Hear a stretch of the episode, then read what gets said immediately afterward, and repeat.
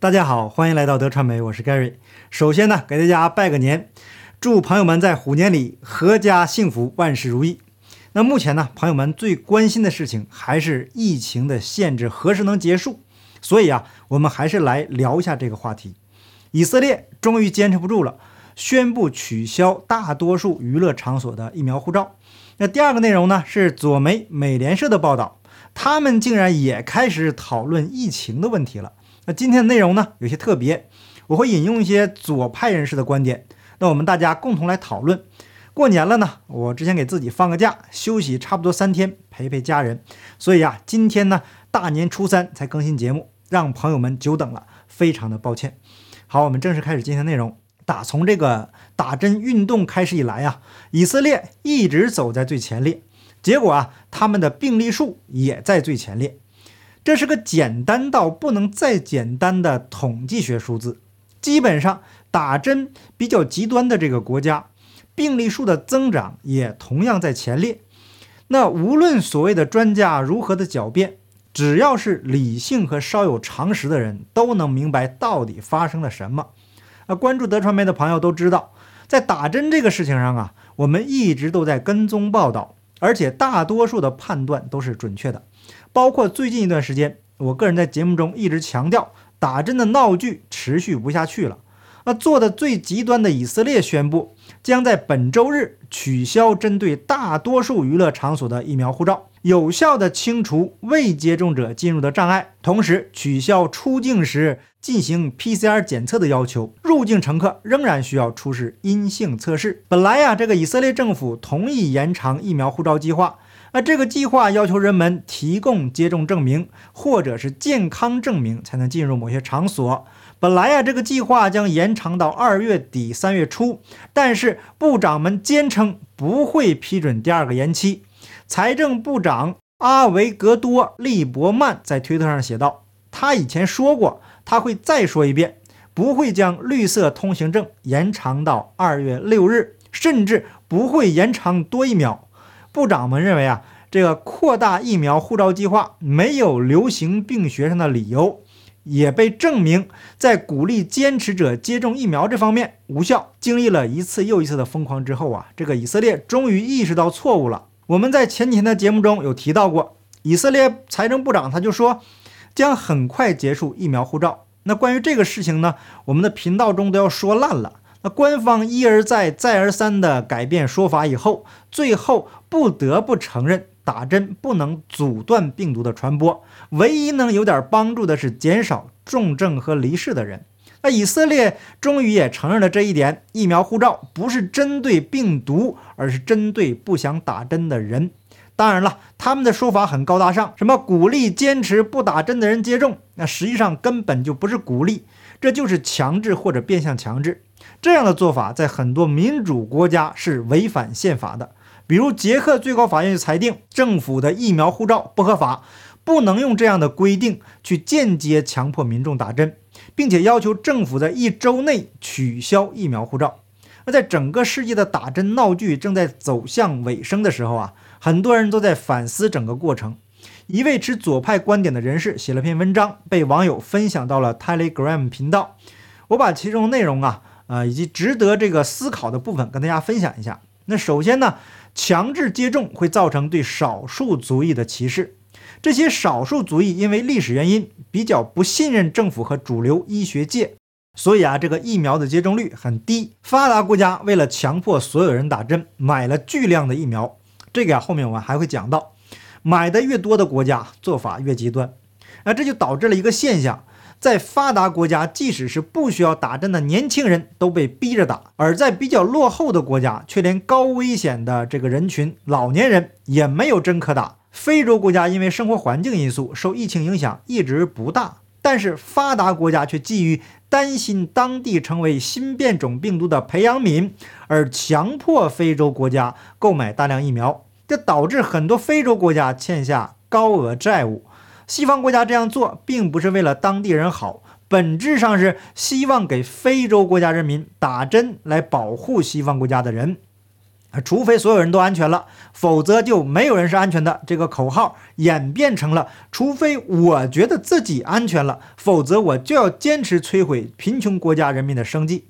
所有的防疫政策，包括打针的政策，都强调集体性，因此不会去考虑 COVID-19 对于不同年龄层和健康状况的人的影响大不相同。针对一种只影响一小部分高危险群的人，他的这个病毒强制所有人打针，使得不小的比例的人可能根本没有受惠于这个口味的疫苗。那对于这一点呢，今天看到了一些数据，《新英格兰医学杂志》刊登了一篇学术文章，提出了口味的疫苗产生的基突蛋白。可能导致心肌炎和精神系统问题。那最近呢，德国和法国的统计表明，心肌炎在过去一年中因某种原因呈上升趋势。德国在去年开始大面积打针以后，心肌炎发病率飙升了百分之七十五以上。有人可能会说了啊，这个感染口味 -19 病毒会导致心肌炎，这就是心肌炎上升的原因。可是呢，我们通过数据对比发现。心肌炎病例在口味大流行开始时，也就是二零二零年一月是有所下降的，并且在之后的几个月，也就是二零二零年五月到二零二零年九月是持续下降的。那么在去年年中的时候。发生了什么重大的事情，可能导致了心肌炎病例大量增加的情况呢？也许一个国家不足以说明问题。再来看看法国的统计数据：二零二零年心肌炎病例的比例比二零一九年是略有下降的。二零二零年是 COVID-19 爆发的第一年，那到了二零二一年的时候，心肌炎病例比二零二零年增加了百分之三十一。有四位年轻的足球运动员，十二月突然心脏病发作后，在一周内离世了。根据口味世界报道，克罗地亚足球运动员马林卡西奇、阿曼国际足球运动员穆哈利德拉卡迪、埃及守门员艾哈迈德阿明和阿尔及利亚运动员索菲安卢卡都因为心脏病突发而离世。如果是一两个运动员，可能属于个案，不足以证明什么。那在二零二二年，也就是今年的一月份，还有三位欧洲足球运动员同样发现了突发性的心肌炎。他们分别是在德国踢球的二十一岁的加拿大足球明星阿方索·戴维斯、拜仁慕尼黑主教练朱利安·纳格尔斯曼。那在最近呢，呃，他感染了口味 -19 病毒后啊，接受医学检查中发现了他的心肌炎。他说啊，已经有一段时间了，这就排除了戴维斯感染的可能性。那还有一位阿森纳的前锋。皮埃尔·埃莫里克·奥巴梅扬两周前感染了口味 -19 病毒，康复后被奇怪的诊断出患有心脏病变。